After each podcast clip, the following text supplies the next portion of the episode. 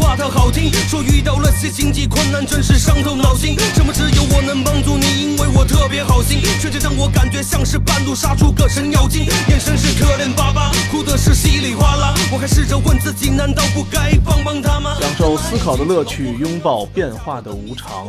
全球首个正三观的双人脱口秀聊天节目《社会大白话》，说白话不白话，赵先生度的明白，带您一期一白我话。给你，怕钱包会有争议，可你苦苦哀求我，最终还是决定掏出了腰包，把钱借给了你后，你笑笑的对我把手招招，那着胸口保证会在多少时间之内还清，都起靠了，有些话我不想说的太难听。多久还钱？欠债还钱天经地义。多久还钱？还钱？多久还钱？有也有还天地良心。多久还钱？还。大家好，欢迎收听我们不装逼的大白话，我是赵先生，对面呢是我们座儿嘟的明白。大家好，之前我们就一直啊说过一些小问题，就是关于区块链、比特币这点玩意儿。啊，对，其实呢，呃，因为一直没有专门说这个话题嘛，其实还挺多人问到底区块链是什么的。主要是现在好多骗子呀，借着区块链的东西骗人。只要你这个名片上印一个你是一个区块链公司的 CEO，那你就能去骗炮了。嗯，那 就有无数的人蜂拥而至的往你身上扑。讲课的区块链能干这个，区块链能干那个的对，感觉区块链可能连大姨妈可能都能给治了。啊，反正就借着这个机会吧，现在就什么东西都跟区块链能搭上边儿了。为什么说这事儿呢？中共中央政治局开始学习区块链技术了。嗯，就说明这事儿可能还真的是有点意思的事儿。嗯国家已经开始重视这事儿了啊！咱们的总书记都开始一块儿学习区块链技术了。他找谁学的呀？找的是一个浙江大学的教授吧，专门研究这个的。找了个正经人儿呗。啊，就找了一个正经的人啊，不是那个外头五百块钱一堂课那个，就是刷微博，给你在微博上讲课那对帮。不是那授课的啊。要想理解这个区块链技术，咱们应该先了解一下什么是比特币，因为一说区块链吧，就老说这个比特币挖矿的这个事儿。对，其实啊，比特币是区块链技术的一种应用手段。说比特币之前啊，咱们先说一下什么是货币啊。嗯，货币还是可能听众们初中的知识吧。这货币啊，就是一个最基本的交换的媒介，最基本的功能就是交换物品。嗯，我饿了以后，我拿我的衣服换个馒头，这个好换。对，能换，能但您换可能会觉得不值。如果我要换一个东西要倒十次手的话，人家那个卖馒头的人不需要衣服，对，人需要一头羊，那我还得找那个卖羊的，先拿衣服换羊去。卖羊的那个人也不需要衣服，人没准需要一堆煤，反正这来回来去一倒吧，你最后要想换俩馒头，倒太多了。嗯，还没等换着就饿死了。是啊，所以货币就充当了一个最一般的交换媒介啊。说完货币呢，咱们说说比特币啊、嗯是个什么东西？它其实就是一种自由银行的理念产生的货币。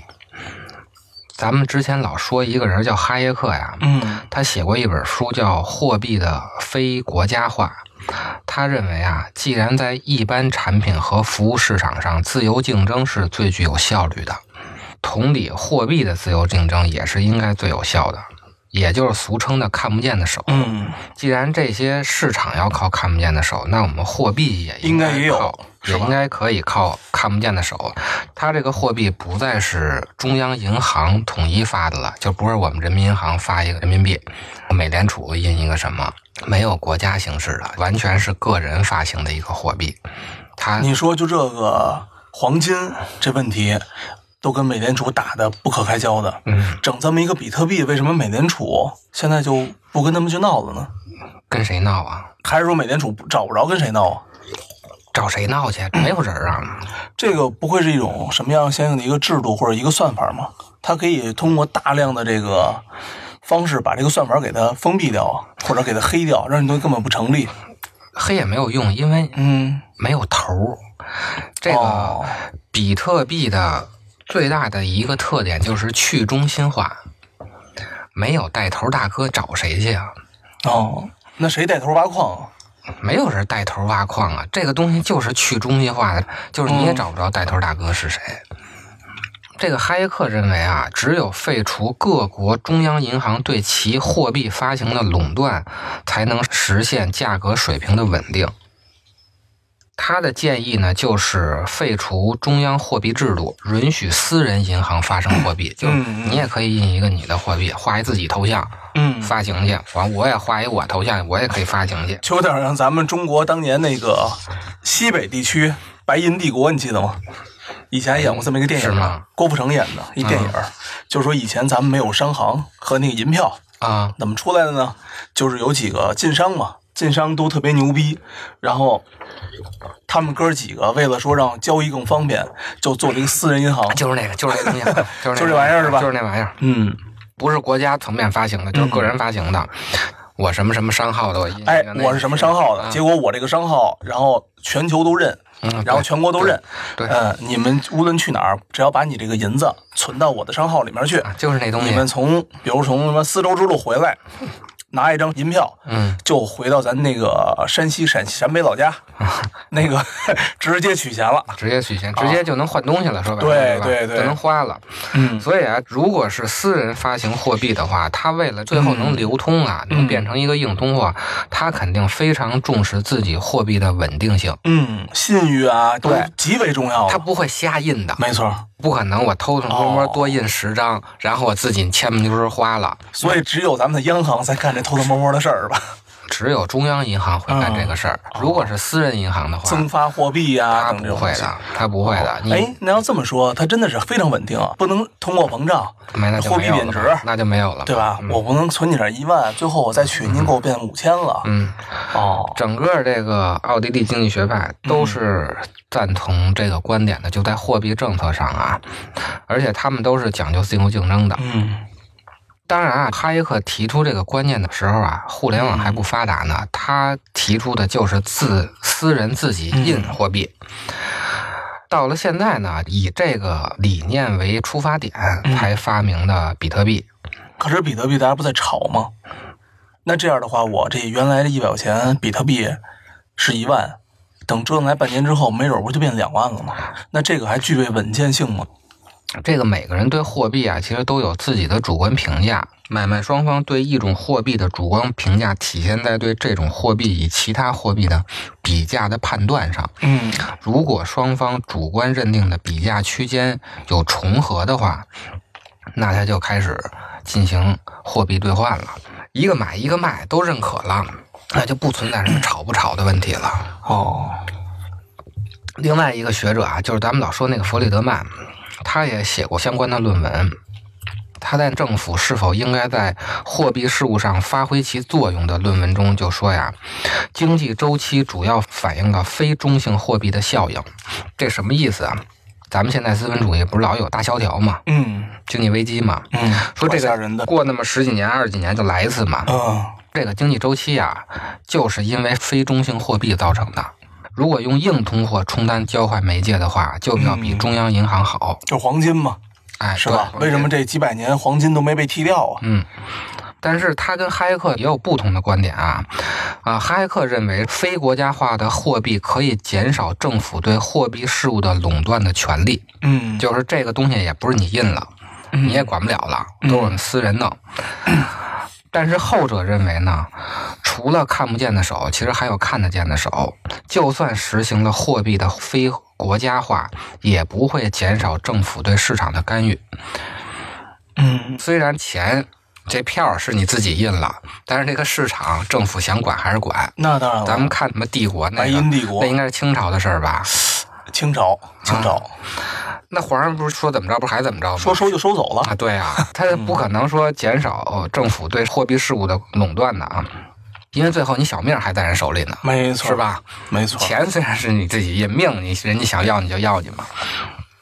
然后咱们说比特币的诞生啊，哈耶克提出这个观点，其实是在大概一九七几年的时候吧，嗯到二零零八年的时候，才有一个人发明了这个比特币。这个人叫中本聪，是一个日裔的美国人，听说这个名儿是假名儿是吧？虚拟人物是吧？听说是，不知道他是不是虚拟名儿啊？听说是找不着这个人，但是有这么一个名儿。他是发表了一个论文，叫《比特币一种点对点的电子现金系统》。这点对点啊，就是现在的 P2P。他呀划定了三种交易模式，咱们啊就拿那个之前各个村儿，咱们把三种交易模式给大家举个例子啊。豌豆村儿和 对对对，豌豆村儿和窝头村儿吧，我记对啊得。这样大家听着比较省心一点啊。嗯，比如说啊，有这么一个村儿，它是用铜钱儿交易的，吃饭呀、买东西啊都用那个铜钱儿。嗯，但是实际上在操作上就有一个问题啊，这个东西能造假，就是咱们这个造假币。嗯，私人呢，为了盈利呢，他就偷偷造假币；村长为了盈利呢，他也会造真币。嗯他不造假币，他造真币你也受不了啊。超发嘛，所谓的，对啊，是吧？超发货币，这一个村儿能换出钱来的就一百个馒头，一个馒头一个铜钱儿，就需要一百个铜钱儿。嗯结果造出一万个铜钱儿来，通货膨胀了嘛？嗯所以为什么二零零八年时候出现的比特币呢？就是因为国家开始印钱，各个国家都是啊。嗯，咱们国家是四千多亿吧？对，啊，四千多后亿来都被房地产稀释了嘛，啊！稀释到房地产市场了。美国更牛逼，起了一个名儿叫量化宽松政策，自己给自己起了一学名还挺儿能包装的啊。啊！嗯，说白了就是印钱啊！新闻里说量化宽松扯鸡巴蛋就是印钱，就忽悠我们大美美是吧？ 忽悠我们红脖子跟黑人是吧？嗯，所以实际上这种现金交易啊，有一个不靠谱的就是有假钱，嗯还有就是国家会自己印钱多印。另外呢一种呢就是金融机构的，嗯每个村民啊有一个账本儿，嗯村长呢有一个总账，嗯就是各个金融机构、银行，不管是支付宝还是银行啊，你是刷卡的还是扫二维码的，都是人家那儿有一总账。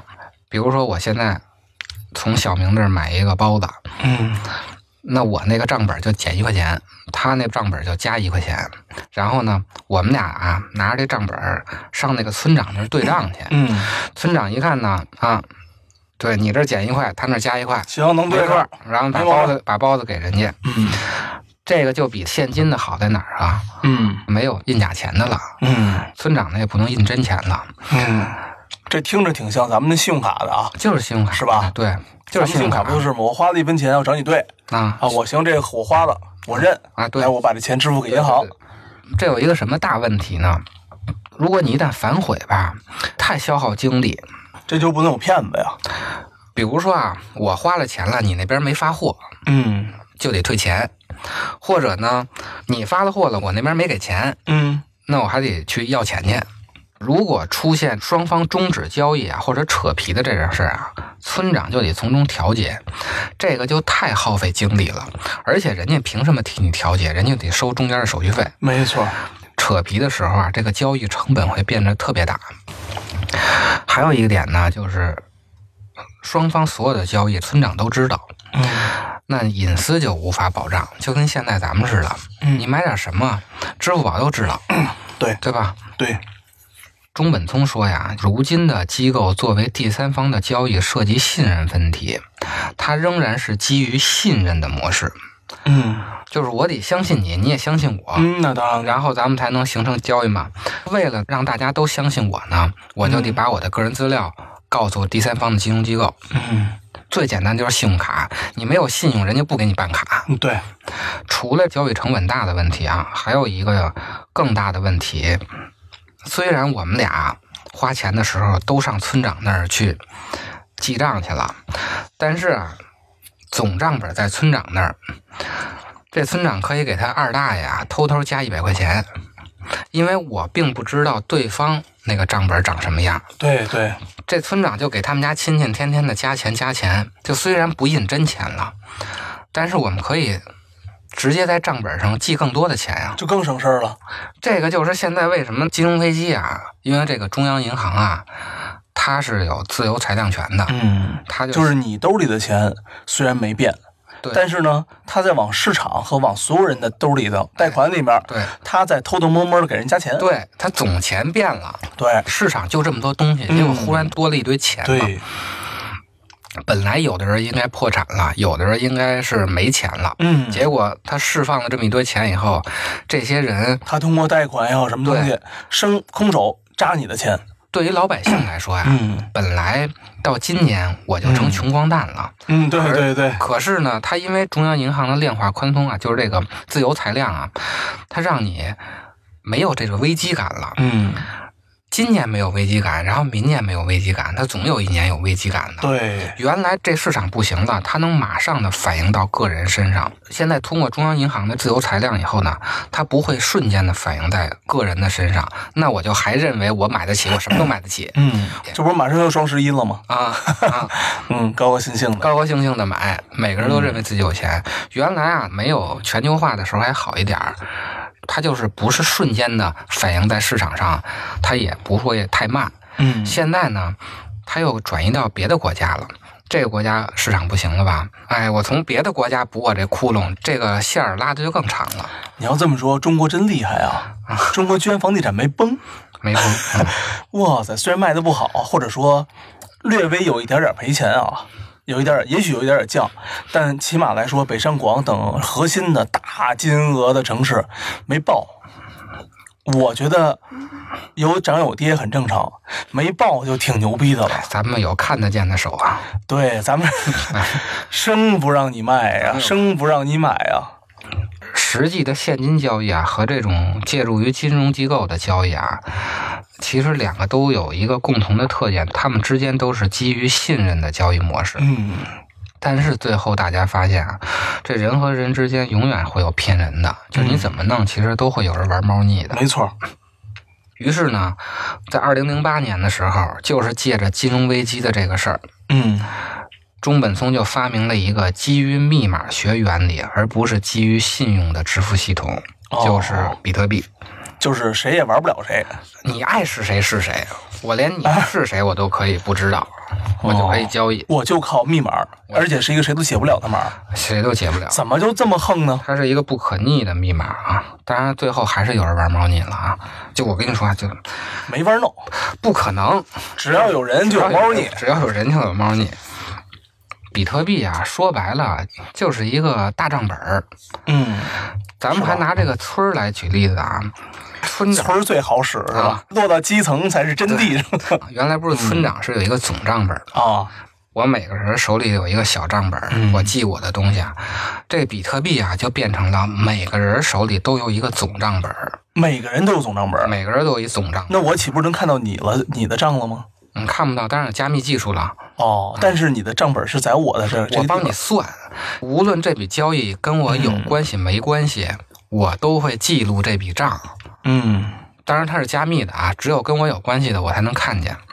这一天的买卖都完了以后啊，大家拿着这个账本去对账去，嗯，只有百分之五十一的账都对得上了。比如这一笔交易，我买了一包子，嗯，这村儿有百分之五十一的人都说我从小明那儿买了一包子，那才能认账。百分之哦，多大绝大多数对，啊，就这么着就防止啊村长偷偷的给他们家二大爷改账了。你要改完以后，那剩下百分之九十九不同意，那就说明你那笔交易是假的，哦，这就防止了二大爷偷偷写账本的问题。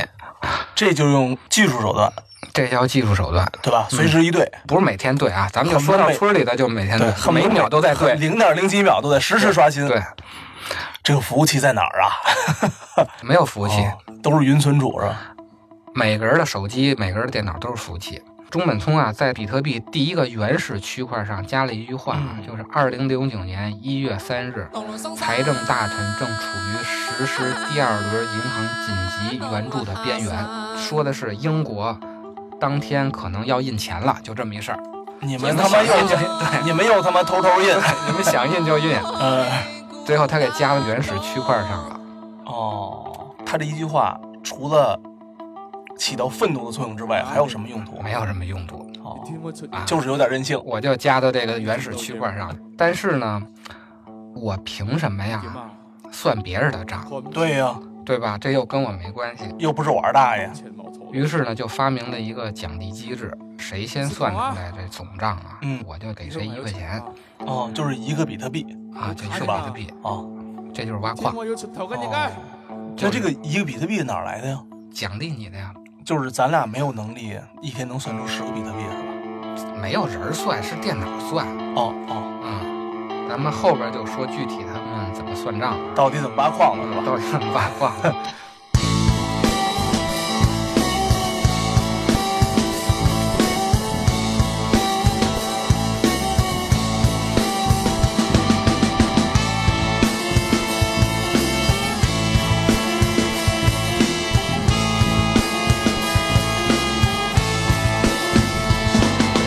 哎呀，别在一不小心耶，你把你身上装的走耶，俺们上上街被你做麻耶，哎呀，你不穿个小犀牛，我知你们这个冲少爷，你们兄弟全部都小冲些，你们群是向我面对呢，就算爱情已不三六嘅。哎，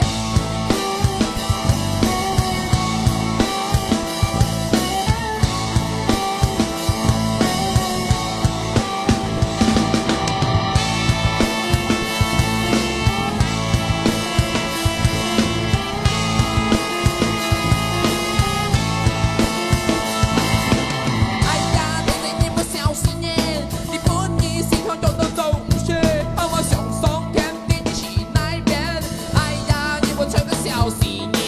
莫愁前路遥无知己，就算上刀山也有几个伙计。我哋行顺些，行威行落嘅，快啲唔想自己嘅发嘅。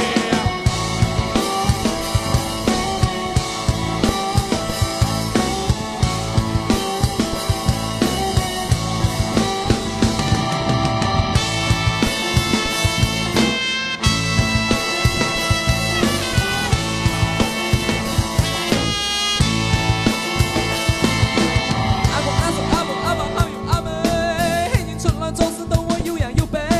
阿公阿叔阿伯阿爸阿妹阿妹，黑人出来做事都我有样有备。阿公阿叔阿伯阿爸阿妹阿妹，黑人出来做事都我有样有备。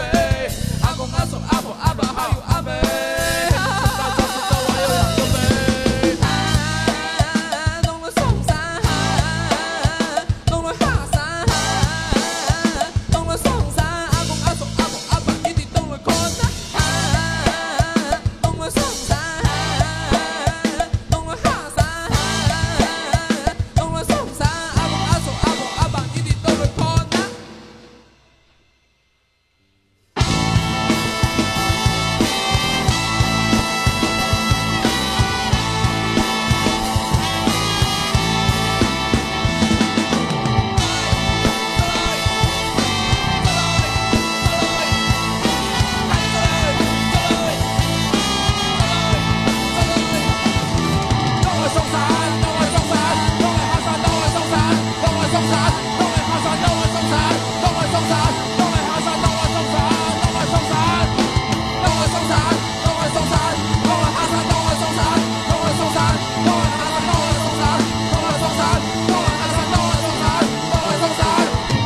九连三十八弯，阿哥出西穷千餐。